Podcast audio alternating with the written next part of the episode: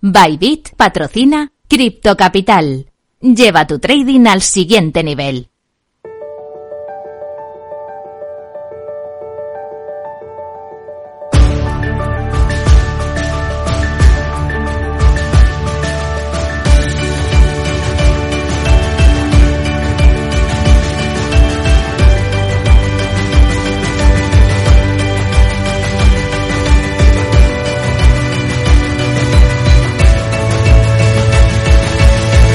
En Capital Radio, Cripto Capital, con Sergio Fernández.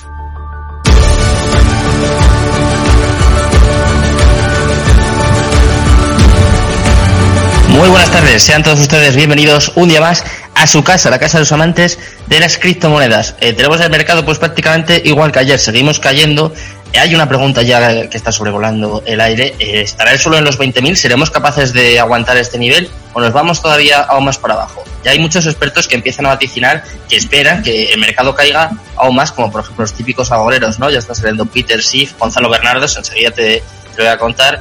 Y sobre todo yo creo que esa es la clave, si ya hemos tocado suelo o si esto seguirá cayendo. De momento hoy vemos a todo el top 10 en negativo, prácticamente el top 50, prácticamente todas las altcoins están cayendo. Y además eh, volvemos a tener un problema con las stablecoins algorítmicas. En este caso es USDD, la stablecoin de Tron, que ha llegado hasta a caer hasta por debajo de los 0,96. Empieza a recordar mucho a la stablecoin de Terra, USDT, que originó el principio de todas estas caídas. Y vamos a ver lo que sucede. Y además esto está también trasladándose al mercado de los NFTs con los míticos Board Ape Jazz Club que han caído hasta los 80.000 dólares. Llegaron a valer 480.000, pues para que os hagáis una idea, ahora mismo valen un 20% de lo que costaban hace nada, hace apenas unos meses. Así está el mercado en estos momentos. Te voy a contar unas cuantas noticias, te voy a contar el minuto de resultado y luego vamos a hablar un poco de la criptojungla, que yo creo que viene al pelo el título de, este libro. Así que venga, quédate conmigo y vamos a aprender un poquito de criptos.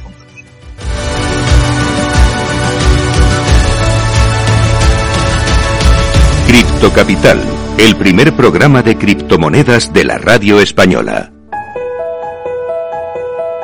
Minuto y resultado, top 10. Como todos los días voy a contarte cómo está el mercado cripto en estos momentos y arrancamos con Bitcoin. Está dejándose un 3,94% en estos momentos hasta los 21.389 dólares. En segundo lugar, como siempre, vemos a Ethereum que está cayendo aún más, 6,53% bajo hasta los 1.124 dólares, prácticamente un tercio de lo que valía el año pasado. En tercer lugar, Tether, la stablecoin que también viene negativo y se deja un 0,04% y está en 0,99 dólares. Cuarto lugar, para otro stablecoin, en este caso USD Coin, que viene en positivo, viene subiendo un poquito, 0,03% arriba y está clavada en el dólar. En quinto lugar tenemos a Binance, se deja un 4,09% hasta los 214 dólares. En sexto lugar tenemos a su stablecoin, en este caso Binance USD, la que más fuerte viene dentro del top 10, está subiendo un 0,10% y está prácticamente eh, alcanzando el dólar. De momento está en 0,99. En séptimo lugar vemos a Cardano, también en negativo y 3,67% abajo hasta los 0,47 dólares. En octavo lugar, Ripple también en negativo, aunque es eh, prácticamente la que menos cae dentro del top 10, está dejándose un 1,01% hasta los 0,31 dólares. En noveno lugar, Solana 0,57% abajo, prácticamente plana, hasta los 29,37 dólares y cerrando el top 10 ha vuelto a sobrepasar en este caso Dogecoin a Polkadot, está dejándose un 3,66% y está en 5 centavos en estos momentos. Así está el mercado cripto, como ves no traigo muy buenas noticias, pero vamos a repasar toda la actualidad con, con las criptomonedas.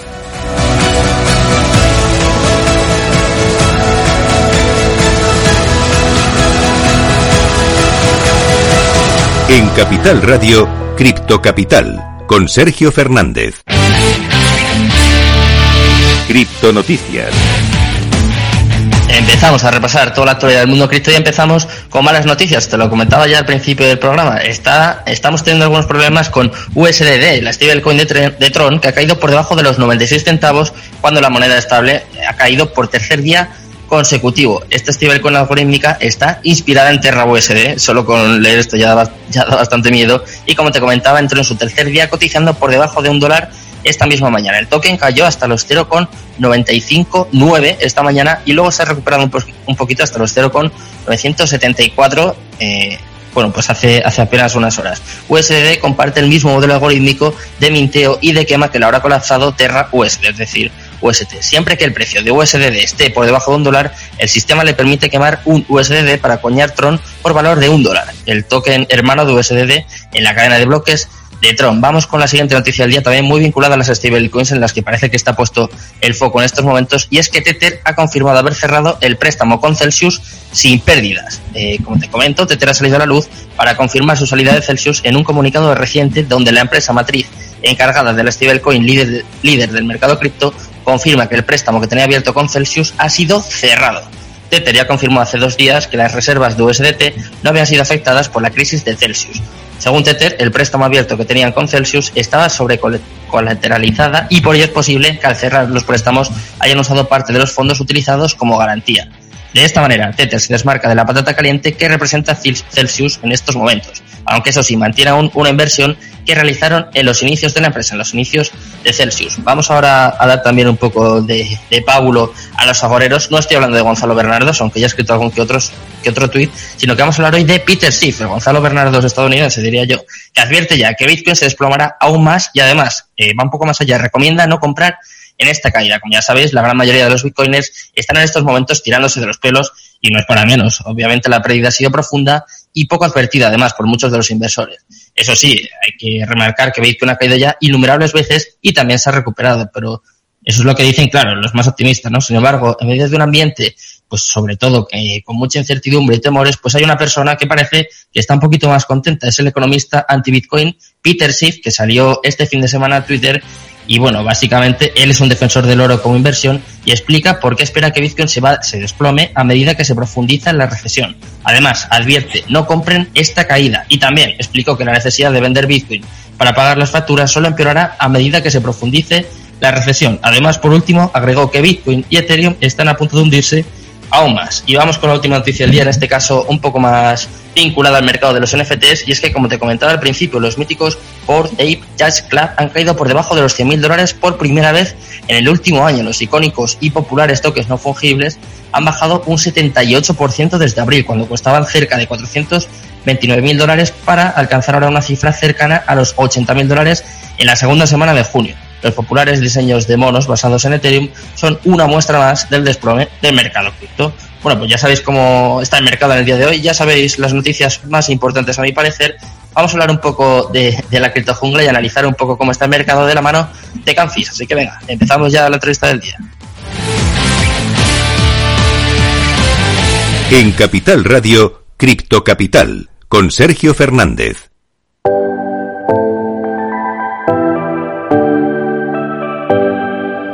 La entrevista del día.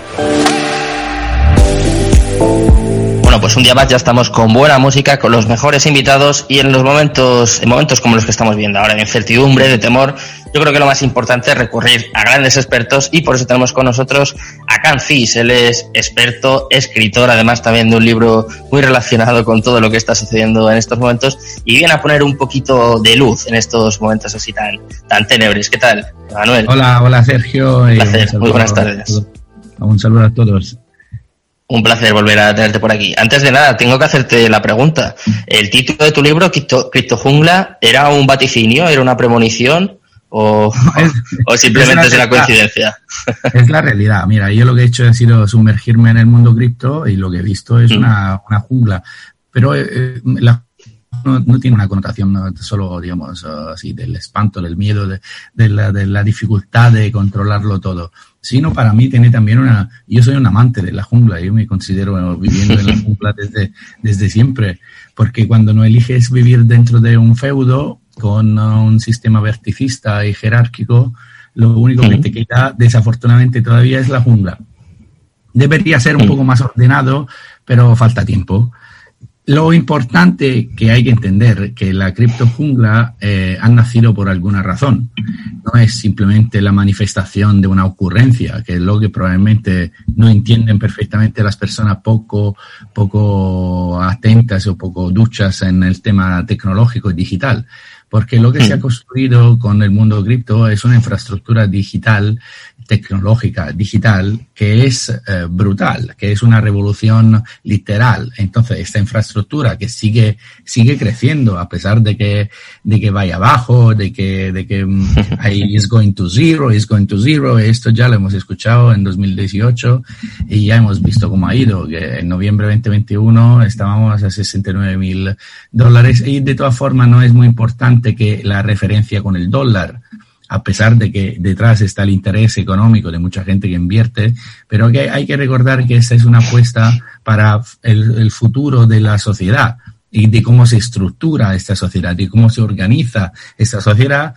Y esto es un mercado eh, todavía joven, entonces es importante, obviamente, que no vaya a cero, o sea, que no haya problemas y crack como lo que hemos visto de SDT y de Terra, pero, pero por otro lado, no hay que olvidar que esto es una, eh, lo que se está construyendo es un mundo, una nueva organización de sistema y esto sigue adelante. Entonces, ahí el problema existe solo a quien no entiende lo intangible, quien no entiende el software, quien no entiende que las cosas que no se pueden tocar tienen mucho valor en nuestra época como el software, el algoritmo, eh, la infraestructura tecnológica. Esto no hay que olvidarlo. Entonces, el bache que hay ahora, pues eh, deriva un poco de una conjuntura internacional donde tenemos la amenaza nuclear, una, una, guerra en acto increíble, eh, querida por la oligarquía, y tenemos una situación de los mercados, de todos los mercados, crítica. Aparte de esto, hay una, una respiración, que la llamo yo, del mundo cripto, o por lo menos nos ha acostumbrado hasta ahora a una respiración que es muy honda. Sube, baja con una, con una, una, digamos, se llama volatilidad, la llaman, pero fundamentalmente es su respiración, es su característica. Por eso también. ¿Es, ¿es volatilidad o, manipulación? Porque claro, hay mucha gente que empieza, bueno, siempre se ha hablado, ¿no? Eh, incluso de las bolsas pero claro, es verdad que el mercado cripto no está regulado y quizás sea más fácil eh, manipularlo como en su día, por ejemplo, hacía Elon Musk. Y ahora hay mucha gente que dice, eh, no sé, los grandes bancos, los grandes inversores, las ballenas, ¿no? Las típicas ballenas, que igual aprovechan estos momentos para manipular aún más, quizás, el, mercado. Pero esto, esto es indudable. O sea, esto es eso. Pero eh, porque ya lo es en el mercado normal. Mira toda la situación de los subprime en 2008. Tenían todas las certificaciones ¿Y certificaciones de quién? De los mismos que influido, influidas las certificaciones por quién los emitía. El cero, no, no, olvidemos que el mercado es psicología y no olvidemos que detrás del mercado, de los números, hay seres humanos. El problema que le veo yo, que es lo que yo describo en el libro, es que antes hay que formarse como seres humanos y que hay que entender por qué pasan las cosas. Mientras ahora vivimos en una época donde todo lo que es entenderse y entender lo que está pasando parece que no sirve porque estoy demasiado concentrado en el microscopio a resolver mi problema cotidiano. Y la consecuencia es que no me entero de nada, fundamentalmente. Entonces voy, voy siguiendo a banderas que aparecen sin sentido y voy un poco por aquí, un poco por allá, manipulado por todo el mundo. Entonces, la cultura es importante y en el mundo cripto la cultura es importante. Leer y entender por qué está ocurriendo todo esto y qué significa todo esto es fundamental, porque si no, lo único que me queda es mirar el numerito que ahora está 21.510 y ya está, pero esto no, no tiene ningún interés. Lo que se tiene Entonces, que hay mucha gente que quiere construir un mundo que tiene una organización distinta. Y eh, déjame recordar una cosa. Cuando salió que yo escribí un libro sobre las compañías aéreas de bajo coste, y aquí en el subtítulo de Cripto Jungla es el low cost llega a la finanza. Cuando hubo el boom de las compañías aéreas de bajo coste y todo el mundo repetía ahí es una estafa, es una burbuja, no sirven para nada, es solo marketing, se van a caer físicamente. Eh, esto, decían esto, esto yo lo viví porque lo investigué muy a fondo. Y lo que pasaba, que, eh, no era así. Y innovaron mucho tal. Y luego todo el mundo sabía que se iban a quedar pocas low cost. Porque hubo un momento en que florecían low cost, trepicientos low cost por todos lados, que a veces se abrían con 5 millones de euros. Entonces, en el mundo cripto va a pasar lo mismo. Habrá mucha, mucha sangre que va a correr, eh, metafórica. Todos los proyectos menos sólidos se irán cayendo. pero los más sólidos van a ser la envergadura de lo que hoy vemos en el mercado low cost, que es una, una absoluta aceptación que ya no ni lo piensa la gente si es low cost o no. Ya todo el mundo viaja con low cost. Pero entonces quizás siguiendo un poco tu, tu reflexión, Emanuel, eh, quizás sea un momento para fijarse en los fundamentales, como tú decías, ¿no? Hay mucha gente que al final se fija en el precio, es, es obvio, ¿no? O sea, yo creo que es algo lógico, sobre todo para la gente pues que ha invertido más a corto plazo, pero quizás también se pueda sacar una parte eh, positiva, por lo menos en, cierta parte de todo esto, y es un poco lo que tú comentabas, ¿no? Que igual hay una limpieza en el mercado cripto que era muy necesaria. Hay prácticamente 20.000 criptomonedas a día de hoy. Habría que ver la utilidad que tienen todas estas, porque a lo mejor eh, tienen utilidad cuánto, el 10%, el 15%, el 20%, y quizás sea necesario también pues que haya una selección natural, ¿no? Siguiendo un poco con, con el título de tu libro, la criptojungla, quizás sea necesaria aquí la ley del más fuerte, ¿no? Que sobrevivan las que realmente tengan utilidad. Sí, sí, sí. De todas formas, bueno, esto va a pasar de forma natural. Es un poco una selección darwiniana que ocurre también en los mundos digitales. Pero repito, no hay que olvidar que todo esto ha nacido por un porqué y, y sirve para algo. Y, y, tiene un fundamento. Cuando dicen, uy, detrás de las criptomonedas no hay nada, esta es una estupidez, si me concedes. Porque de, no se entiende el trabajo de decenas o centenares de millones de personas que pican código cada día. No es que estén perdiendo el tiempo que cada uno, cada uno está intentando llevar adelante y, y, resolver problemas concretos de un sistema actual que da muchas señales de alarma, que son para mí la pandemia de depresión, la, la polarización extrema donde el 1% tiene con el 99%, eh, la, la, la, bajada del valor adquisitivo, el, el, aumento de los bullshit jobs, o sea, del, eh, trabajamos inútilmente, trabajamos demasiado y de manera muy poco ineficaz. Si tú miras ahora la cosa, he tenido un dato que puede resultar impactante y curioso. Ah, solo 50 bombas atómicas son suficientes para que el ser humano desaparezca del mundo, ¿no? de la cara de la Tierra. ¿Y sabes cuántas tenemos? 11.000. 11.000. Este dinero, esta inversión que está decidida por pocas, pocas personas, ¿es una, una inversión inteligente? es de verdad, che, nosotros estamos trabajando todos los días para malgastar nuestra energía, para, para tener listas 11.000 bombas atómicas, cuando 50 son suficientes para que desaparezcamos como especie. Esta es la pregunta. Eso es lo que la gente cripto del, de la criptojungla del núcleo lo entiende. Está luchando desde 2009 para que, para corregir estos problemas.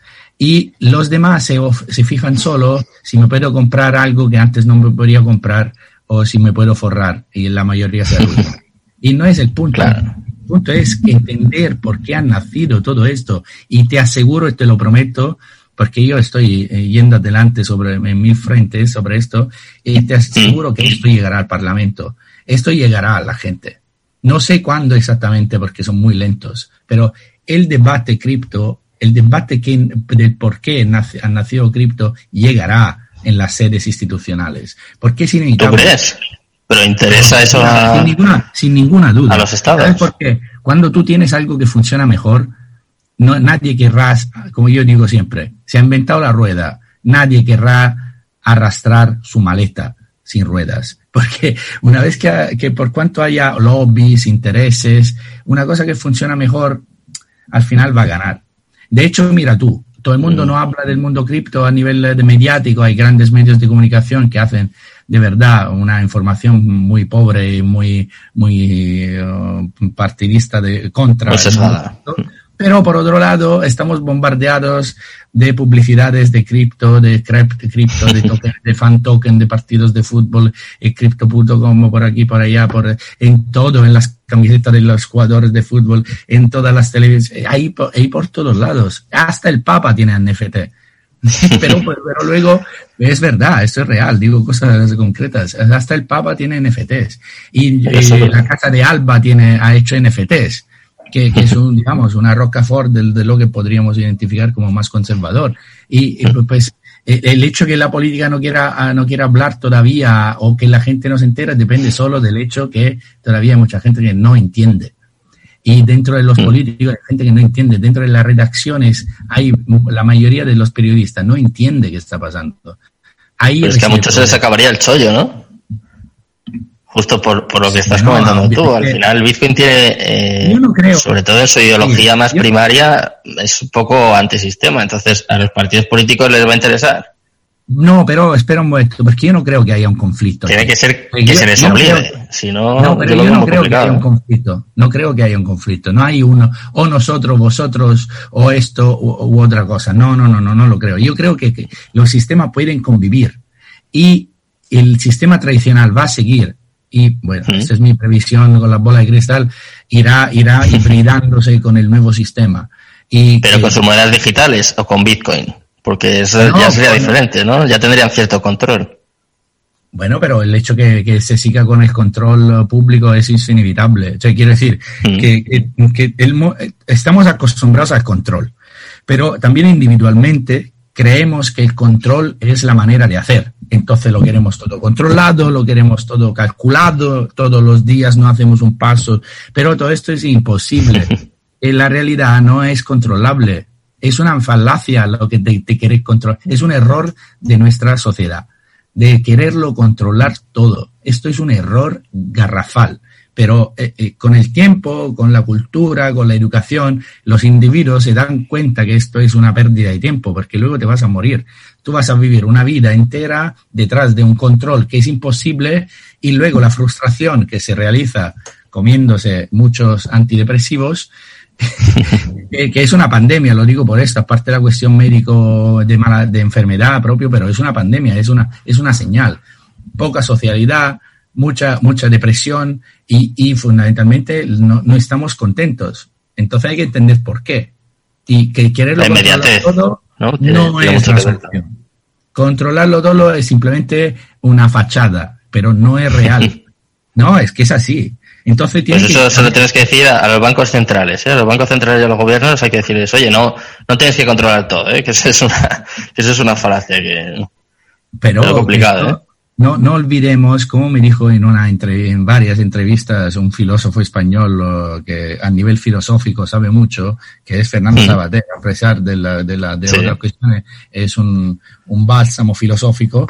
Y él me, dice, me dijo muchas veces en entrevista política, me dijo, mira que los políticos no es que son extraterrestres que vienen de otro planeta, son los ciudadanos. Ah, que sí. Claro, entonces cuando cambia una mentalidad, también los representantes, a, pesar del hecho que el esquema podría cambiar, ¿eh? pero los representantes institucionales son gente del pueblo, que son ciudadanos. Entonces, el problema cuál es para mí? La falta de cultura. Pero cultura la gente cree que es solo eh, hacer un adorno, mientras que cultura es entender y gracias a esto poder decidir. Por esto lo que hay que hacer es educar, educar a ser críticos, no es decir sí o no, u, a, sin, sin tener ningún argumento. Hay que saber lo que está pasando. Por esto el mundo cripto no ha nacido por casualidad y es lo que yo subrayo en el famoso cripto jungla, ¿no? En el libro, que para mí es fundamental, es entender el panorama, entender el por qué, entender qué está pasando y cómo lo soluciona, cuáles son las posibles respuestas que puede dar este mundo cripto. Una vez que tú sabes esto, puedes invertir. Puedes invertir, puedes entender, puedes decir sí, no, esto sí, esto no. Pero si tú vas solo escuchando lo que te dicen, sin crítica, sin saber tú eh, poder decir sí o no, pues estás un poco en valía de, de las olas. Vas como Pues mira, Manuel, nos, nos, vamos a despedir justo con, con, esta reflexión y sobre todo vamos a invitar a todo el que quiera aprender, sobre todo aprender del mercado cripto, del mundo cripto, pues que siga escuchándonos, que siga sintonizando Capital Radio, Cripto Capital y nosotros intentaremos ahí contárselo como buenamente podamos. Muchas gracias. muy buenas tardes. Gracias, un placer. Me despido ya, por supuesto, de todos los oyentes. Os dejo ya con Mercado Abierto, con Rocío Arbiza y todos los equipos. Espero que paséis muy buena tarde, muchas gracias. Y Cristo Capital, tu demon. Bybit ha patrocinado Cripto Capital. Lleva tu trading al siguiente nivel. Capital Radio Madrid, 103.2. Nueva frecuencia, nuevo sonido. Esto te estás perdiendo si no escuchas a Rocío Arbiza en Mercado Abierto. Rubén García Páez, director general en Iberia y Latam de Columbia Threadneedle Yo creo que la tecnología es de todos los sectores quizás el sector por excelencia más estratégico, ¿no? que está presente, lo hemos visto en la evolución de otros sectores. Con lo cual, eh, creemos que es en cualquier planificación financiera de largo plazo, insisto, de largo plazo, la tecnología tiene que estar muy presente. ¿no? Eh, ¿Qué ha ocurrido? Que en los últimos años la tecnología, sobre todo las grandes compañías, las fans, las cuatro o cinco grandes, han acaparado, digamos, el crecimiento, pero la tecnología va más allá. Mercado Abierto con Rocío Arbiza. Madrid, 103.2 FM, Capital Radio.